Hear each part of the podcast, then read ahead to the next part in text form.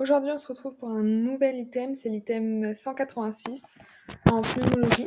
Donc, c'est hypersensibilité à allergie. Déjà, on va commencer par définir euh, l'hypersensibilité. Donc, c'est une réaction inappropriée et excessive à l'exposition à une ou plusieurs substances normalement tolérées chez la majorité des individus. Euh, l'hypersensibilité peut être allergique ou non allergique. Lorsqu'elle est allergique, c'est qu'on a une stimulation des récepteurs de l'immunité adaptative par la substance. Donc, euh, la substance, elle est appelée l'allergène. Donc, après une exposition à l'allergène. Donc, on a une stimulation des récepteurs de l'immunité adaptative par l'allergène après une exposition à l'allergène. Donc, on a les allergies immunoglobine E médiées. Euh, on va retrouver donc tout ce qui va être allergie atopique, rhinite, asthme, allergie alimentaire ou non atopique, piqûres d'insectes, helminthes, médicamenteuses. Et on a les allergies non médiées par les immunoglobines E. Ça va être les hum, allergies aux lymphocytes T, aux inophiles, immunoglobine G. Ensuite, on a les hypersensibilités non allergiques. C'est une stimulation de l'immunité sans reconnaissance spécifique de l'allergène par plusieurs mécanismes toxiques, pharmacologiques, chimiques, immunité innée, si euh, médiés par l'histamine, histamino-libération non spécifique. La sensibilisation, donc, euh, c'est l'acquisition d'effecteurs de l'immunité adaptative spécifique d'allergènes. Résulte d'une association entre terrain génétique, structure de l'antigène et facteurs adjuvants. C'est la présence d'un. Donc, la sensibilisation, c'est présence d'un test cutané positif à un allergène, sans préjuger d'une réaction clinique quelconque de type allergique. C'est-à-dire qu'on peut être sensibilisé un allergène, mais lorsqu'on y est exposé, on ne va pas faire de réaction allergique. Donc ce n'est, la sensibilisation n'est pas synonyme d'allergie. On a une possible sensibilisation sans manifestation clinique. On a un test clinique ou biologique positif sans symptômes lors de l'exposition à l'allergène. La tolérance, c'est la capacité à tolérer cliniquement l'allergène. Absence de symptômes allergiques lors de l'exposition à l'allergène, même en présence d'une sensibilisation biologique. Ça repose sur la présence d'effecteurs spécifiques capables d'inhiber la réponse euh, effectrice contre l'allergène. L'atopie, c'est la prédisposition génétique à produire de façon excessive des immunoglobulines E contre l'antigène. Euh, donc c'est un terrain qui est assez familial. L'atopie est confirmée si présence d'un ou plusieurs tests cutanés positifs, prick test, vis-à-vis d'un pneumoallergène de l'environnement, Dosage des immunoglobulines E spécifiques euh, ou tests sanguins multi-algéniques de dépistage positif. L'atopie est considérée comme un facteur de risque de développer des manifestations d'hypersensibilité immédiate. Asthme, rhinoconjonctivite, dermatite. Un sujet atopique est fréquemment sensibilisé et parfois allergique.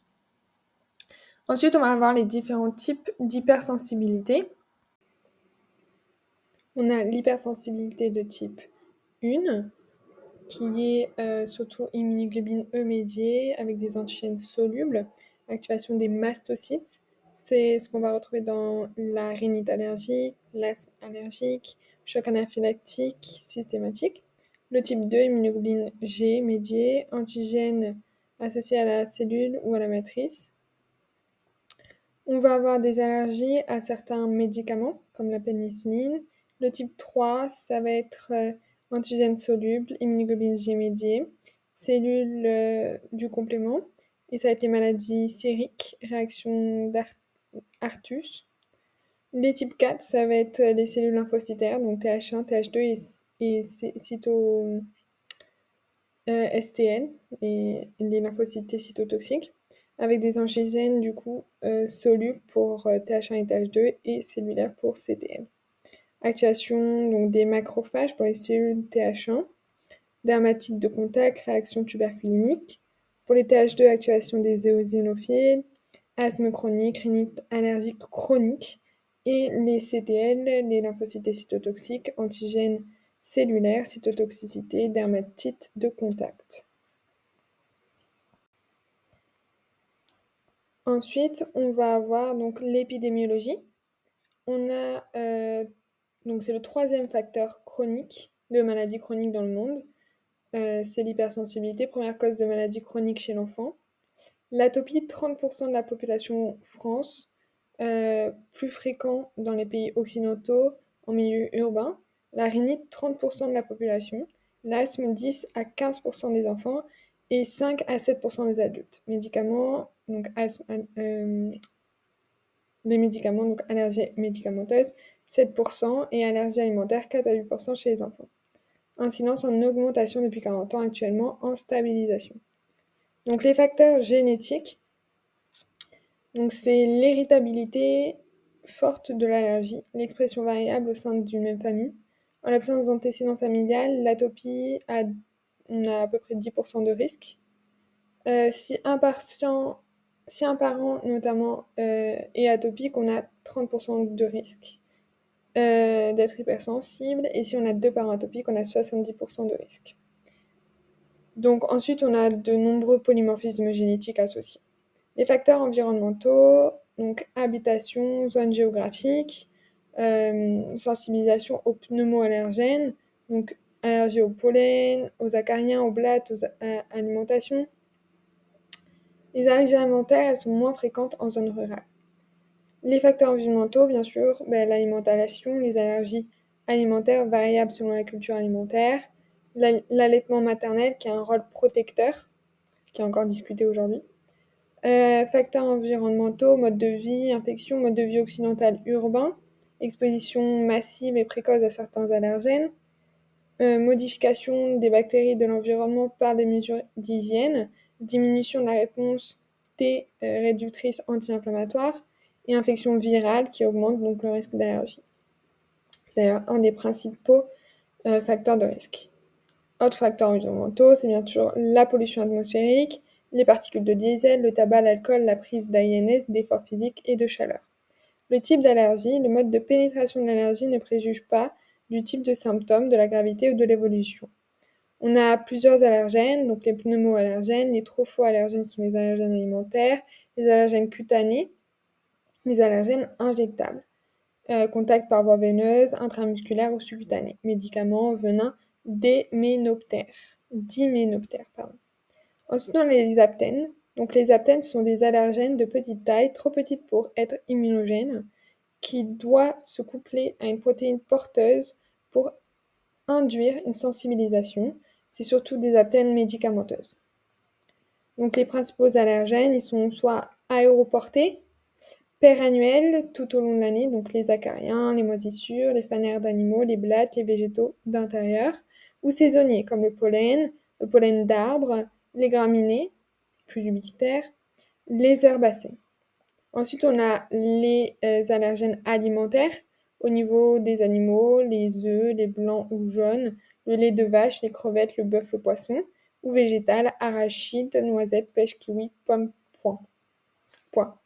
Les, allergènes professionnels, latex, farine de blé, isothiocyanate et les allergènes médicamenteuses, antibiotiques, pénicilline et céphalosporine, curare, morphinique. Les hyménoptères sont le venin de guêpes ou d'abeilles. Les topiques, allergènes topiques, cosmétiques, parfums, métaux, antiseptiques, conservateurs les euh, allergènes euh, histaminolibérateurs sont surtout dans l'alimentation ou les médicaments non responsables d'hypersensibilité allergique, mais d'histaminolibération non spécifique. Symptômes semblables à l'allergie, mais dose dépendante, avec une dose seuil. Donc, au niveau de l'alimentation, ça va être la charcuterie, le fromage fermenté, le poisson, les légumes, l'alcool, le chocolat, le thé, le café. Au niveau des médicaments, ça va être les AINS, les la codéine, la morphine, le curare, la pénicilline, la sulfamide, les produits de contraste iodé.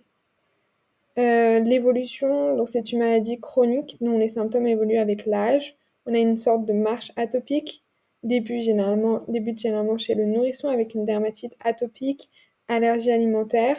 Ensuite, ça évolue à 3-4 ans vers une symptomologie pulmonaire, allergique.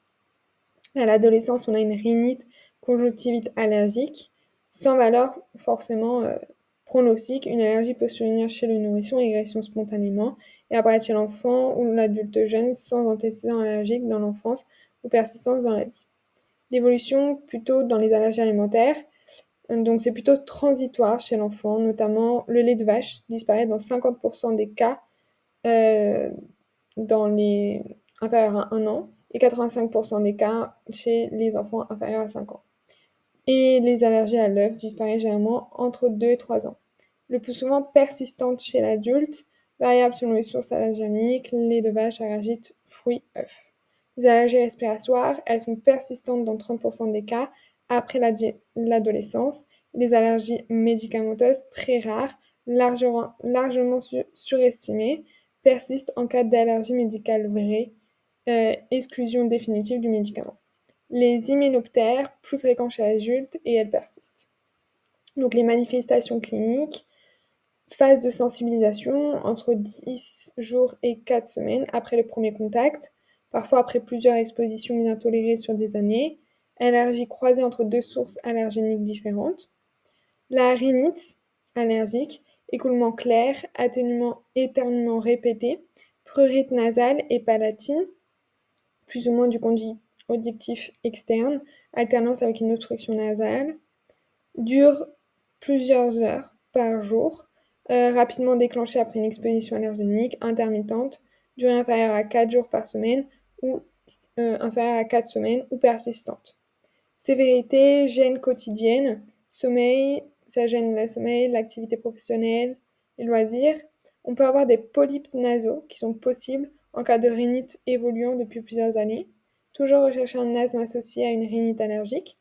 La conjonctivite allergique, on a des larmoiements, des écoulements clairs, un érythème conjonctival, un prurite souvent intense parfois, avec un œdème palpébral et conjonctival, des yeux collés au réveil, voire photophobie et bloc, et bloc atrioventriculaire, BAV, dure plusieurs heures par jour, déclenché après une exposition allergénique, euh, généralement associée à une rhinite allergique. Ensuite, on a l'asthme allergique avec tout, oppression, dyspnée avec sifflement expiratoire, euh, sibilant, difficulté à parler ou respirer. Chez le, nourrisson, épisode répété de dyspnée sifflante expiratoire, caractère allergique difficile à identifier. Allergie digestive, hypersensibilité immédiate, nausées, vomissements, diarrhée aiguë, rectoralgie, hypersensibilité retardée, perte de poids, diarrhée chronique, douleur abdominale, ballonnement, météorisme, euh. Les allergies cutanées immédiates, pic texte, urticaire, angioëdème. Donc l'urticaire sont des papules érythémateuses, prurigineuses, apparaissant rapidement en quelques minutes, heures, disparaît dans les 24 heures sans séquelles. Les allergies, donc urticaire allergique supérieur à 10% des urticaires aigus, jamais chroniques. Donc une urticaire allergique ne peut jamais être chronique. Et les angioëdèmes, œdèmes hypodermiques, ORL risque d'asphyxie en cas d'atteinte laryngée. Ensuite, on a les allergies cutanées retardées comme l'eczéma, les toxidermies. Donc on a l'eczéma euh, allergique de contact, l'eczéma atopique constitutionnel, euh, sécheresse cutanée constante, et l'eczéma non allergique et non atopique, rare d'apparition tardive chez l'adulte, rechercher un autre diagnostic.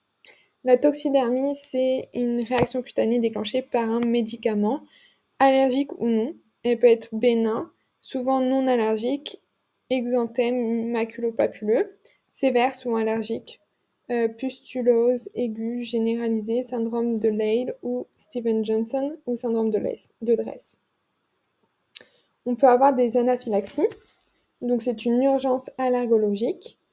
Euh, cofacteurs, c'est effort, prise d'INS, consommation d'alcool. Les prodromes qui sont non systématiques, ça va être les prurites, picotements des pommes des mains et des plantes, des pieds, agitation, anxiété. Le stade 1, on a des signes cutanéo-muqueux généralisés, urticaire, angioëdème. Stade 2, c'est atteinte muco-viscérale modérée, signes cutanéo-muqueux, pression respiratoire, hypotension, tachycardie. Atteinte du stade 3 de choc anaphylactique, c'est atteinte multiviscérale sévère. Et stade 4, c'est arrêt cardio-respiratoire. Donc le stade 1, c'est signe cutano-muqueux généralisé. Le stade 2, c'est atteinte notamment multiviscérale modérée. Euh, le stade 3, c'est atteinte multiviscérale sévère. Et le stade 4, c'est arrêt euh, cardio-respiratoire. L'interrogatoire, on va chercher le contexte. Euh, hypersensibilité allergique immédiate, inférieure à 1 à 2 heures, ou hypersensibilité immédiate non allergique, hypersensibilité allergique retardée, le terrain, antécédents d'allergie, le mode de vie, l'habitat, les expositions professionnelles et loisirs.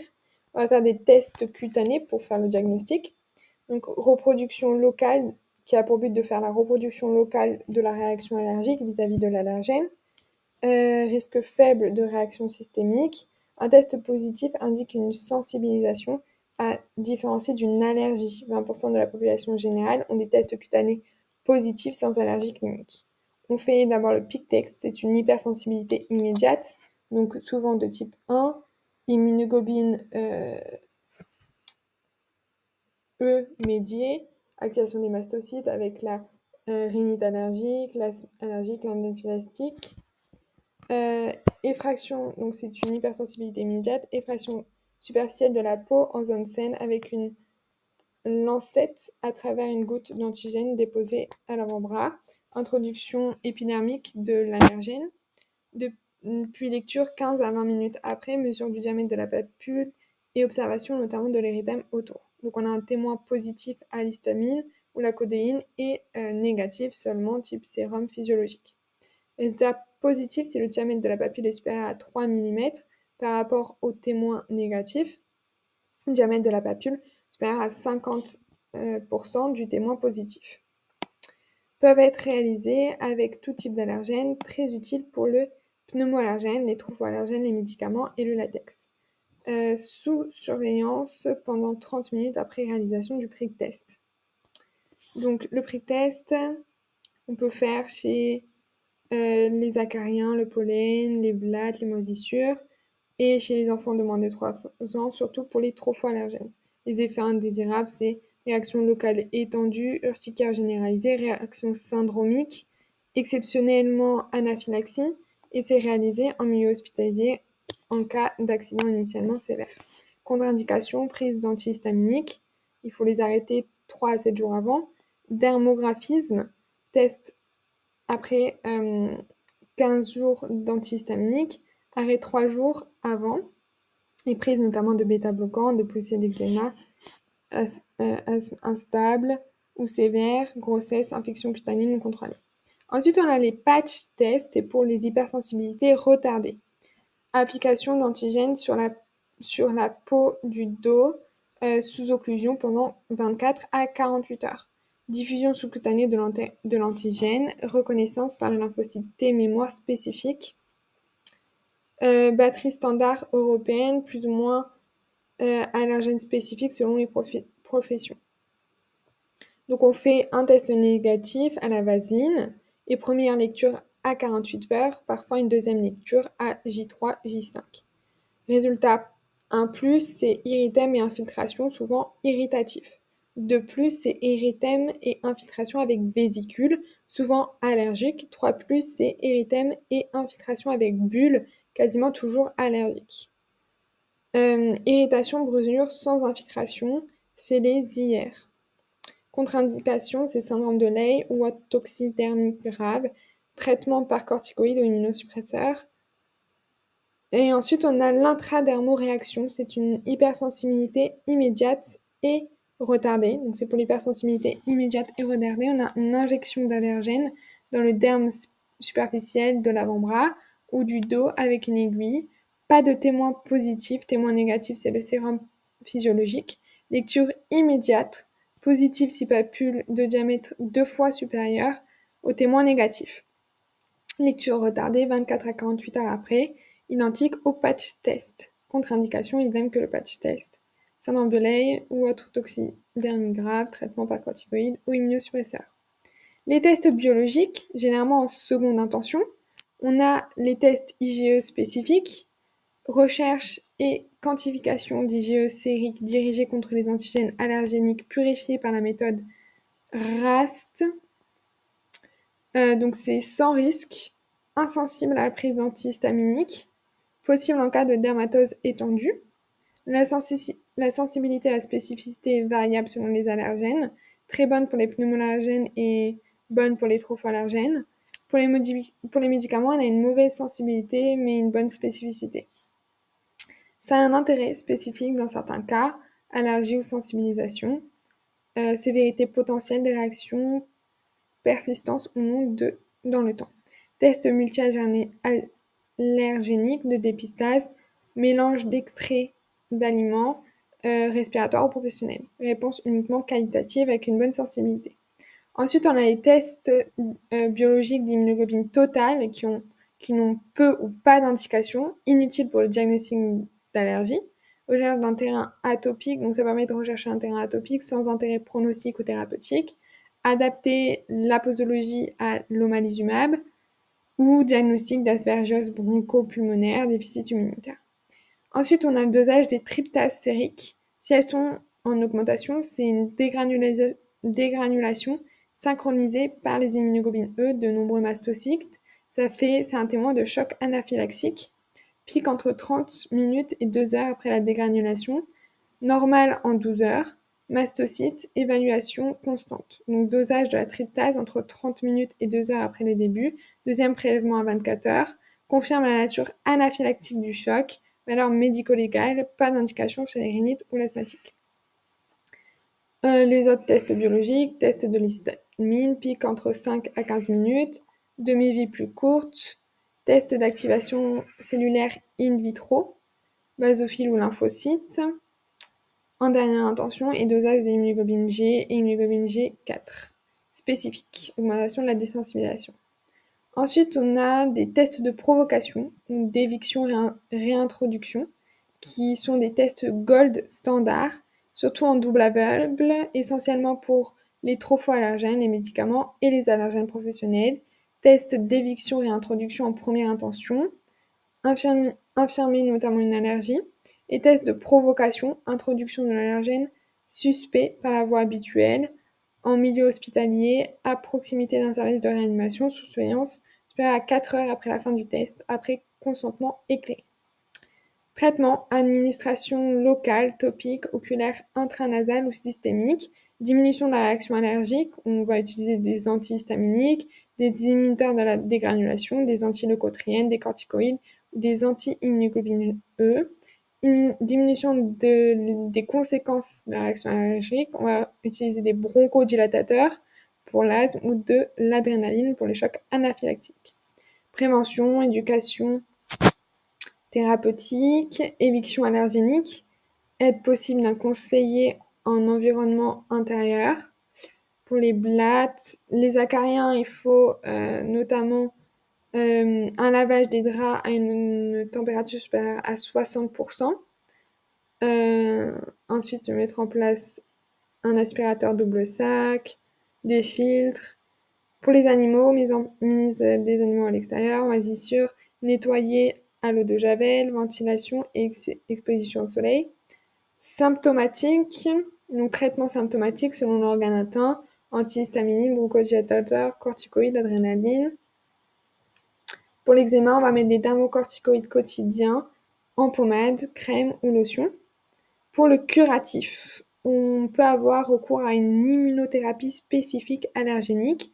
C'est une désensibilisation, introduction d'une tolérance immunitaire par administration de faibles doses croissance d'allergènes, mécanisme imparfaitement connu, donc imparfaitement connu, réintroduction progressive de l'allergène en cause par voie sous-cutanée, sublinguale ou orale, pour surtout les acariens, le pollen, le venin d'hyménoptère, et aussi quand on a des manifestations comme de la rhinite, de la conjonctivite ou asthme allergique au pollen et aux acariens. Allergie au venin d'hyménoptère. Donc, les injections. Injection subcutanée stricte à la face externe du bras, d'une solution allergénique purifiée standardisée sous contrôle médical, euh, ascension progressive des doses qui espace jusqu'à 4 semaines, entretien injection mensuelle pendant 3 à 5 ans selon l'allergène. En sublingual, c'est une auto-administration. En oral, moins de contraintes pour le patient en termes de conservation du produit. Phase d'induction très courte. Euh, n'est actuellement disponible que pour des très petits nombres d'allergènes. Contre-indications, maladie allergénique non immunoglobine E dépendante, dysimmunité, grossesse, asthme sévère non contrôlé, mastocyte, prise de bêta-bloquant ou diminuteur d'enzymes de conversion. Effet indésirable, réaction locale, syndromique, systémique. Efficacité doit faire preuve de son efficacité 1 euh, dans l'année euh, de son commencement. avec diminution des symptômes ou de la prise médicamenteuse, euh, interruption du traitement si inefficacité. Ensuite, on va voir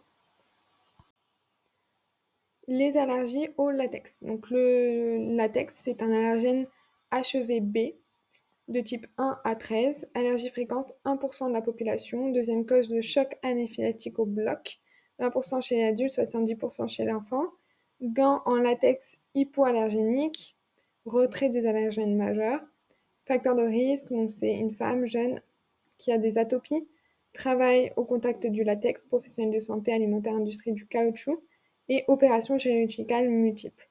Allergies alimentaires croisées, ça va être surtout la banane, le kiwi, la châtaigne, le sarrasin, le poivre.